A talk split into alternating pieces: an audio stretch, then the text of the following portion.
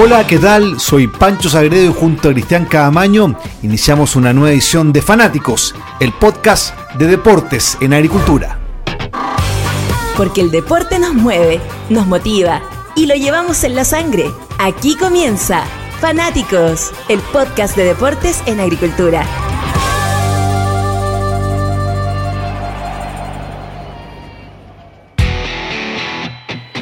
Tal? ¿Cómo les va? Junto a Cristian Cadamaño, ¿cómo te va Cristian? Somos fanáticos de la previa en deportes en agricultura y queremos darle la bienvenida a Lubricantes Premium Chevron, que nos comienza a acompañar cada semana para comentar, para vivir, para debatir sobre lo que es el fútbol chileno, que tuvo una nueva fecha que le permitió a Colo Colo dar el salto y es el nuevo líder en exclusiva del torneo. Sí, después de un arranque dubitativo en las primeras cuatro fechas, hoy ya Colo Colo goza de eh, el privilegio de ser el líder y además con un factor importante, es el equipo que mejor juega en nuestra competencia, que muchas veces es discutible sobre si el mejor es el líder, bueno, en este caso creo que se conjugan ambas situaciones. Es el puntero y además es el que mejor fútbol muestra en la competencia local. Se cayó Cobresal que quedó con 16 puntos, tercero Ñublense, no pudo Cobresal frente a Huachipato en su visita al sur, la Unión saltó a los 14 puntos y O'Higgins tiene la misma cantidad de puntaje. Ahora, eh, lo más destacado del fin de semana, ¿lo recordamos? Vamos. Con el relato de...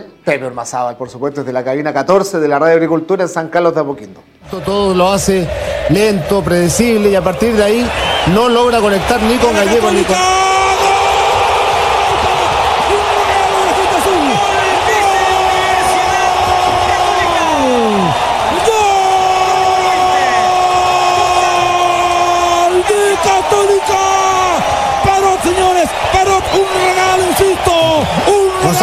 Tapia. Tapia. Al final. El gol para el conjunto, para el cuadro, para el conjunto cruzado, señores. Un regalo. Enorme regalo. Finalmente aparece el chico Tapia. Aparece Gonzalo, un hombre que estaba en casa. Le regaló toda la cancha para la evolución de la U. Ahora sí, escuche bien, tome nota. Marca, cae el segundo gol. Gonzalo, Gonzalo Tapia para el conjunto, para el cuadro cruzado. 30 minutos, 30 minutos. Se quiere morir, se quiere morir Galíndez, el meta de la U. 30 minutos, la U, la U sufre. Pobrecita la U, la U cae 2 a 0. Está grande la Católica, lo marcó el chico Gonzalo Tapia. Ahí estaba el relato de Pepe Ormazábal para lo que fue el triunfo de la Católica por 2 a 1 en el Clásico Universitario. Pueden encontrar todo ese material en nuestras distintas plataformas digitales, en nuestro canal de YouTube para rememorar lo que fue el triunfo de la UC.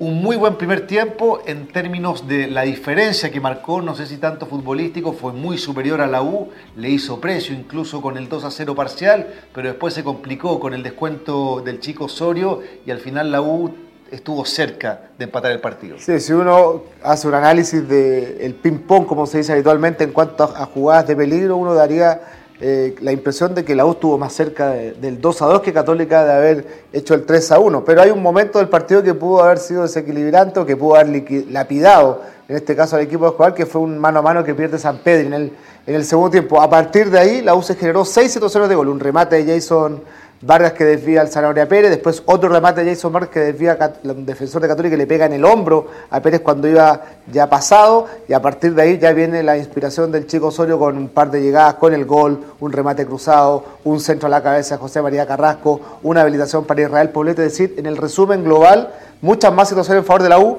pero lo del primer tiempo también muy destacable lo de Católica, que creció, mejoró, no a niveles superlativos, pero que sí le permitió ser demasiado superior a una que iba de cara a un papelón y que terminó rajuñando una actuación casi heroica, pero que lo mantiene otra vez lejos de los primeros lugares y otra vez con dudas sobre el real trabajo o capacidad de Escobar en la banca. La U está novena con 10 puntos, quedó con 12 octava la Universidad Católica, una Católica que se puso en ventaja con un muy buen movimiento de San Pedro, un cabezazo, pero falla en la defensa de la U, pelota detenida, tiro de esquina y clavó el goleador cruzado. Y después una falla increíble, el boliviano Carrasco le regaló la pelota a Tapia y este definió sin problemas ante la salida del portero Galíndez. Lo concreto es que la Católica vuelve al triunfo después de cuatro derrotas consecutivas. Lo necesitaba de cara a su debut esta semana en Copa Libertadores de América y lo de la U preocupante. ¿Cuál es la U? ¿La del primer tiempo que estaba para el papelón o la del segundo tiempo que reacciona con el ingreso de los chicos, de los juveniles que le dieron una frescura distinta? Bajísima presentación nuevamente de Junior Fernández que no merecía ser titular en este partido por lo que había mostrado en otros duelos. Lo concreto es que terminado el partido habló el técnico Escobar y quedó conforme. Sí, dice que es lo del segundo tiempo del equipo que él aspira tener o que muestre eh, esa rebeldía, ese atrevimiento, pero ¿qué pasó el primero?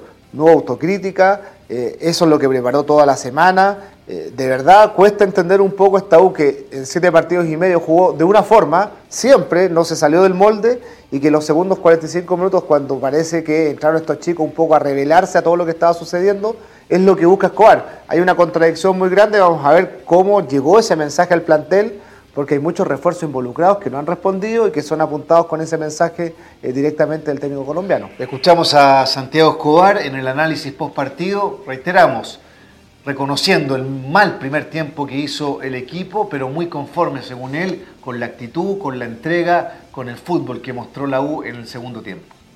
En cuanto a si tengo fuerzas, sí tengo fuerzas. Eh, en la adversidad mm, soy capaz de seguir luchando y, sé que es un momento muy difícil por los resultados, por, porque vino otra nueva derrota, pero me anima el segundo tiempo a, este es el equipo que nosotros como cuerpo técnico queremos ver de, la U. Un equipo intenso, un equipo más agresivo, un equipo más protagonista, un equipo jugando más con la pelota y donde estos canteranos eh, aprovecharon la, la, oportunidad. Quedo muy contento con el trabajo de, de los jóvenes y lógicamente pues el acompañamiento al final también de los hombres de, experiencia que, los arroparon bien en un escenario donde íbamos perdiendo 2-0 y tuvieron irreverencia, eh, personalidad, carácter, porque era un partido que cuando íbamos 2-0 se podía venir algo desastroso para el equipo y, los metimos en un momento complicado. Entonces, valorarles eh, que quieren luchar por un puesto en la titular del equipo y esa es la manera, la manera de competir y de pedir una posibilidad de, jugar. El caso de Darío, el caso de Lucas Asade. Y bueno, yo creo que eh, tienen toda la condición para, competir por, por un puesto dentro del equipo. Ahí está Escobar que igual parece estar en la cuerda floja permanente, o sea, no está sólido. Esta derrota digna en San Carlos de Apoquindo le permite respirar, sumado al triunfo injusto, no jugó bien, pero ganó frente a Unión española y ahora la Universidad de Chile tendrá que enfrentar a Coquimbo Unido en calidad de visitante, uno, De los, uno de los colistas o el colista del torneo. Sí, y ahí vamos a ver para qué está la U, porque uno supone que son estos partidos donde la U tiene que sacar, entre comillas, una diferencia, pero si le llega a ganar el cuadro pirata la U, la involucra directamente otra vez en el descenso en la fecha 9.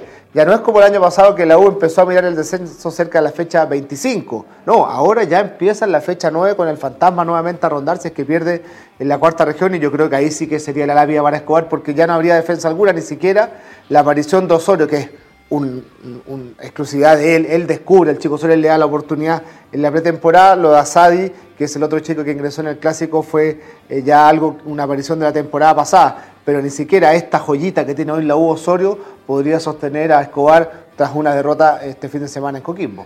Un, chico Osorio que tiene desparpajo, que tiene personalidad, hizo un golazo, la jugada ahí que armó con Ronnie Fernández fue muy buena, eh, tiene desequilibrio, tiene velocidad. Mm. ¿Tú crees que pinta para crack o, le estamos metiendo una mochila todavía? A ver, eh, las apariciones. Personalidad tiene. Las apariciones de 17 años eh, creo que hay que tomarlas muy en cuenta. Hoy en día Muchos reclamamos que a los futbolistas les falta formación, que con 19, 20 años todavía tienen ripio.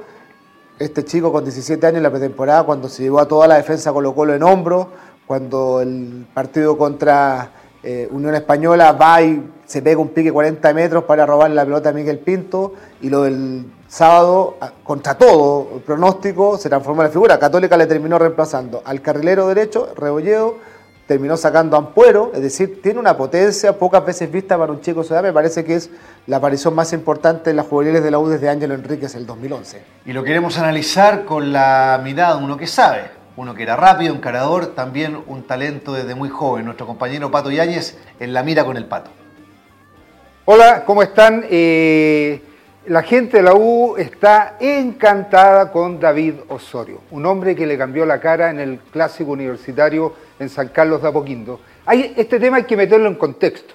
La U el primer tiempo en San Carlos de Apoquindo hizo un papelón, un partido malo, lleno de errores, daba la impresión que la U iba a, continuar en un clásico lo que hizo en el Estadio Monumental frente al cuadro Colo Colo.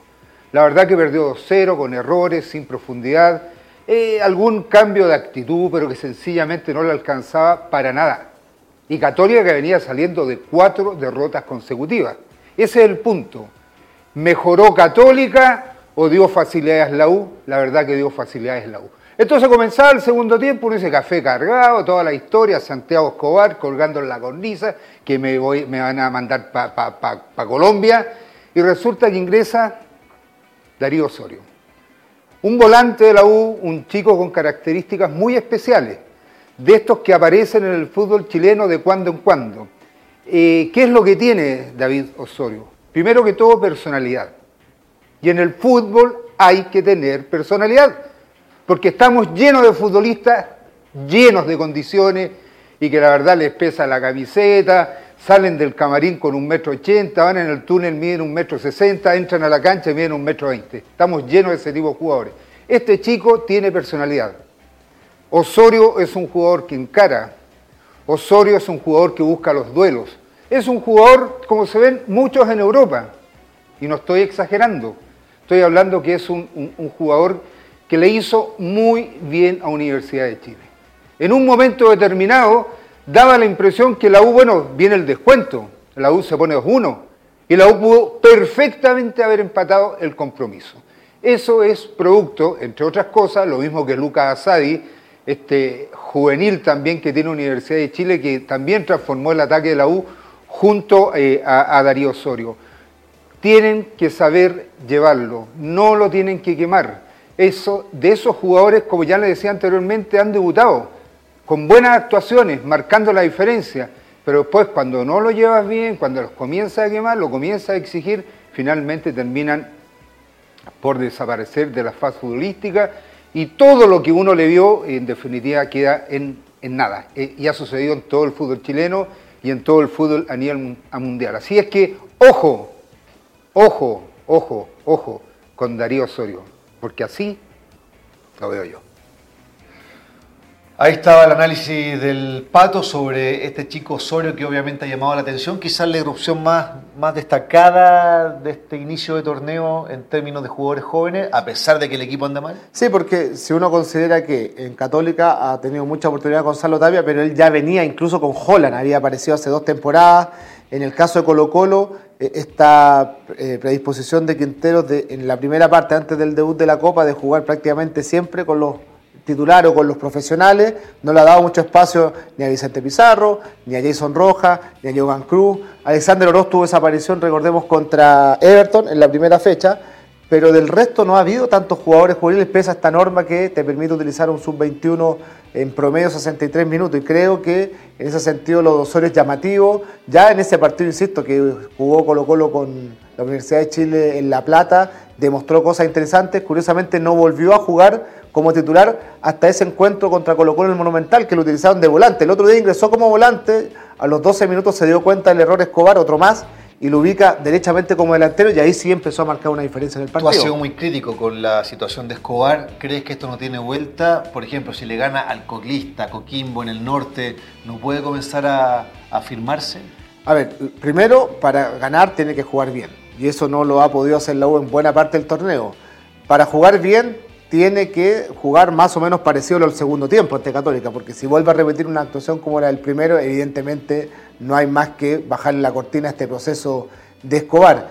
Indudablemente que la U tiene que tener una regularidad, hasta ahora no la ha mostrado, tiene que tener jugadores en un rendimiento alto, hasta ahora muchos de los refuerzos han sido un fiasco.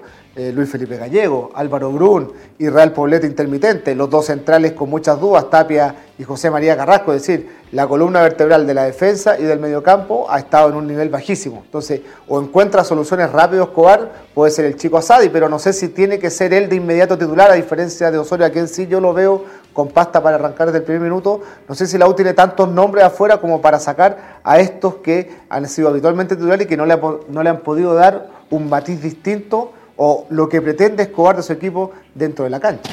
Eso con, con, la U. Hablemos de la Católica ahora, semana de debut en Copa Libertadores, salió de la mala racha perdedora con cuatro derrotas consecutivas. No sé si se sostenía Paulucci con, con una derrota en el clásico frente a la U, hubiera sido la quinta consecutiva, situación que no ocurría no hubiera ocurrido, o sea, hace años, años, años. Y si sumabas que había perdido en la Supercopa, otro partido usted eran seis derrotas en nueve partidos. En un equipo grande no debe existir muchas estadísticas eh, favorables para la permanencia del entrenador con esos números. Movió el tablero, cambió el esquema, jugó con línea de tres, sacó del equipo al referente, al capitán, el Chapa fue en salida para que ingresara Rebolledo la posición de lateral volante por la derecha, sacó a Valencia, que se debe querer matar, porque Valencia ha ido al sacrificio durante estos años jugando siempre por la banda, ahora que la Católica iba a jugar con dos arriba, era su oportunidad jugar en su puesto junto a San Pedri, y no, opta por el chico Tapia. Pero bueno, le dio resultados, por lo menos el primer tiempo, marcó diferencias y terminó ganando un partido importante. Sí, hay que ver dónde va a ingresar en algún momento Marcelino Núñez,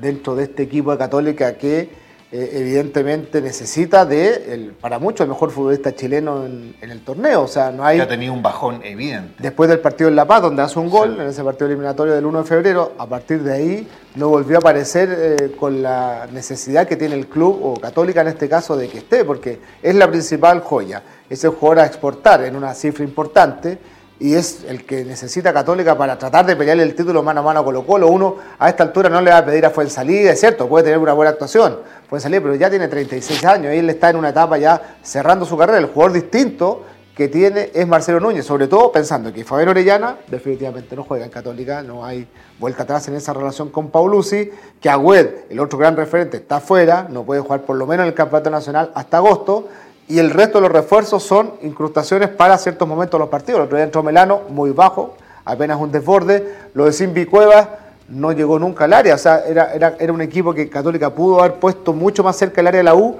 y sin embargo los laterales salvo Rebolló en un par de apariciones, no tuvieron participación en ataque. Entonces, me da la sensación de que por ahora los refuerzos de Católica han sido más actores muy de reparto. Y a Milazad el otro día ingresó unos minutos y prácticamente no lo nombramos en el comentario del partido ni en el relato. Desapercibido. Exactamente. Entonces, yo creo que ahí es donde Paulucci está en la encrucijada. Seguir sosteniendo el equipo con los viejos estandartes, un poco como la selección, o dar definitivamente su brazo a torcer y hacer jugar a los refuerzos, incluso a Fabián Orellana, para tratar de darle otra cara a este equipo que languidece. Le ganó a la U, a una U que venía a los tropezones, pero que cuando la U reaccionó con más amor propio que fútbol, parecía que se lo terminaba llevando por encima en cualquier momento. La Católica juega el sábado a las 20 horas después de su vuelo por Copa Libertadores en la semana, sábado a las 20 horas con Deporte La Serena, un, un equipo que viene ahí bastante complicado, a los tumbos está penúltimo con seis unidades. La, cuarta región sufre, los dos equipos en, zona de descenso y muy irregulares ambos. Exacto. también es otro técnico que está en la encrucijada que puede salir en cualquier momento. O sea, la Católica tiene que ganar a la Serena.